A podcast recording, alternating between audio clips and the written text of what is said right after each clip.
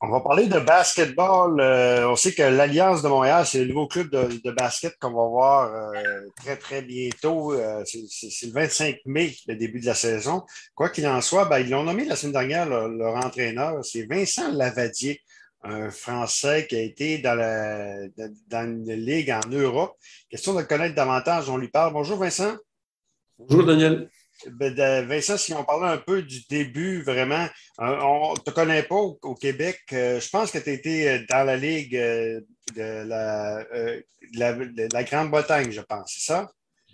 j'ai fait beaucoup de clubs en France auparavant et après, j'ai aussi été dans la BBL de Grande-Bretagne, en première division. OK. Qu'est-ce qui, a motivé de venir à Montréal? le projet. Et le projet, la ville, et euh, Joël et Annie. Voilà, c'est un ensemble de choses.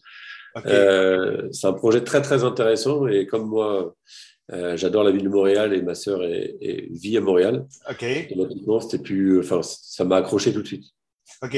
Est-ce que le, la Ligue, est-ce que c'est quelque chose? Parce que moi, je, moi, je, crois beaucoup à cette Ligue-là. Je trouve que c'est déjà été très intéressant comme produit. J'ai commencé à le surveiller l'an dernier parce qu'on savait qu'on avait une équipe à Montréal et il y a des matchs à, la télévision également. Est-ce que ça, c'est quelque chose qui t'a motivé aussi? Eh oui, parce que c'est une ligue euh, qui, commence à être très bien regardée au niveau de, l'Europe. Euh, on sent que c'est une ligue en plein développement qui va, qui va grandir dans les, dans les années euh, qui viennent. Euh, et, le fait qu'elle se joue l'été, euh, c'est très intéressant pour l'Europe. Et on a beaucoup de joueurs, d'ailleurs, canadiens ou autres, qui jouent en Europe et après vont l'été jouer dans, dans, la Ligue. C'est une ligue qui, qui va marquer les esprits dans le futur, je pense. Et comme moi, je suis plutôt un homme de projet, ben, j'aimerais bien participer à ça. Dis-moi, moi, je suis un petit peu déçu. Pas parce que, pas parce que j'ai rien. J'aurais aimé ça avoir un entraîneur québécois. Est-ce que les entraîneurs adjoints vont être québécois? Ah, ça, ça sera annoncé un jour. OK. OK. Euh, on, on, construit seulement un staff avec, euh, avec Joël. Euh, les choses vont être annoncées dans les semaines qui viennent. mais un staff, c'est un ensemble de personnes qui doivent s'entendre et qui doivent aussi amener leurs compétences pour que ça fonctionne bien. Donc, donc voilà, il y, aura, il y aura un staff qui sera intéressant, que les gens pourront euh, peut-être connaître ou pas. Mais l'important, c'est pas de connaître les gens. L'important, c'est que les personnes en place fassent le, travail. Surtout. Exactement. Dis-moi si on parlait un peu du côté des joueurs. Là, on a un entraîneur, on a un directeur général, on a un entraîneur. Est-ce que les, les, joueurs, actuellement, on est dans le mar on commence le March Madness, il y a quand même des, quand même des Québécois qui, qui vont jouer. C'est sûr que les autres, il reste encore des années universitaires. Mais est-ce qu'on a commencé à, penser à avoir des joueurs, les, joueurs et ça, ça, va être quand l'embauche, peut-être des, premiers noms? Alors, on a déjà, on a déjà commencé euh, depuis de longues semaines avec Joël euh, à, la formation de l'équipe. Euh, moi, j'ai déjà eu des entretiens avec certains joueurs, essentiellement canadiens, mais quelques aussi américains ou, ou autres en termes de nationalité. Euh, je pense que le, ça s'avance petit à petit, c'est un long processus. Surtout que nous, on doit tout créer. Mm. Euh, donc, on, doit aller euh, petit à petit, avec intelligence, avec maîtrise aussi de, de ce qu'on peut demander comme profil de joueur, pour, que pour, que ça se, pour que ça soit bien, on va dire, homogène, mm. d'un point de vue basket, mais aussi d'un point de vue de, de mental, en fait. C'est important. Il ne faut pas forcément avoir que les meilleurs joueurs de, de NBA, mais il faut avoir les, les joueurs qui vont pouvoir jouer euh, ensemble dans la, dans, dans, la ligue. Donc euh, voilà, mais on y travaille activement. Je pense aussi que ça va bientôt, euh, il va bientôt avoir peut-être des, des, des, nouvelles là-dessus.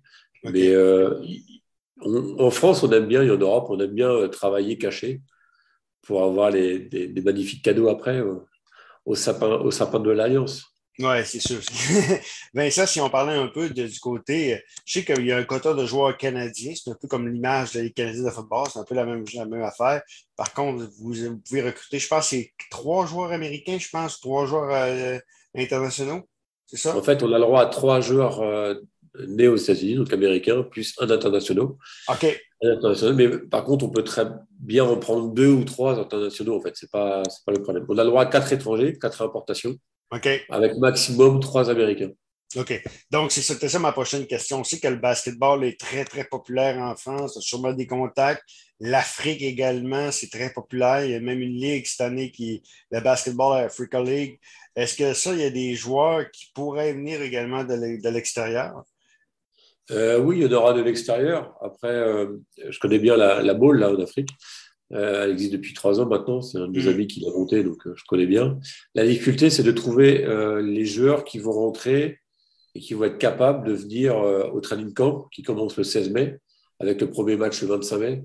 Et, les ligues en Europe, notamment, ils continuent à jouer jusqu'à mi-juin, voire même fin juin, c'est pour certaines ligues. donc il faut aussi voir ça en termes de calendrier le recrutement il est aussi lié par rapport au calendrier qui se fait dans les autres ligues. Hmm. C'est pour ça que c'est assez complexe en fait.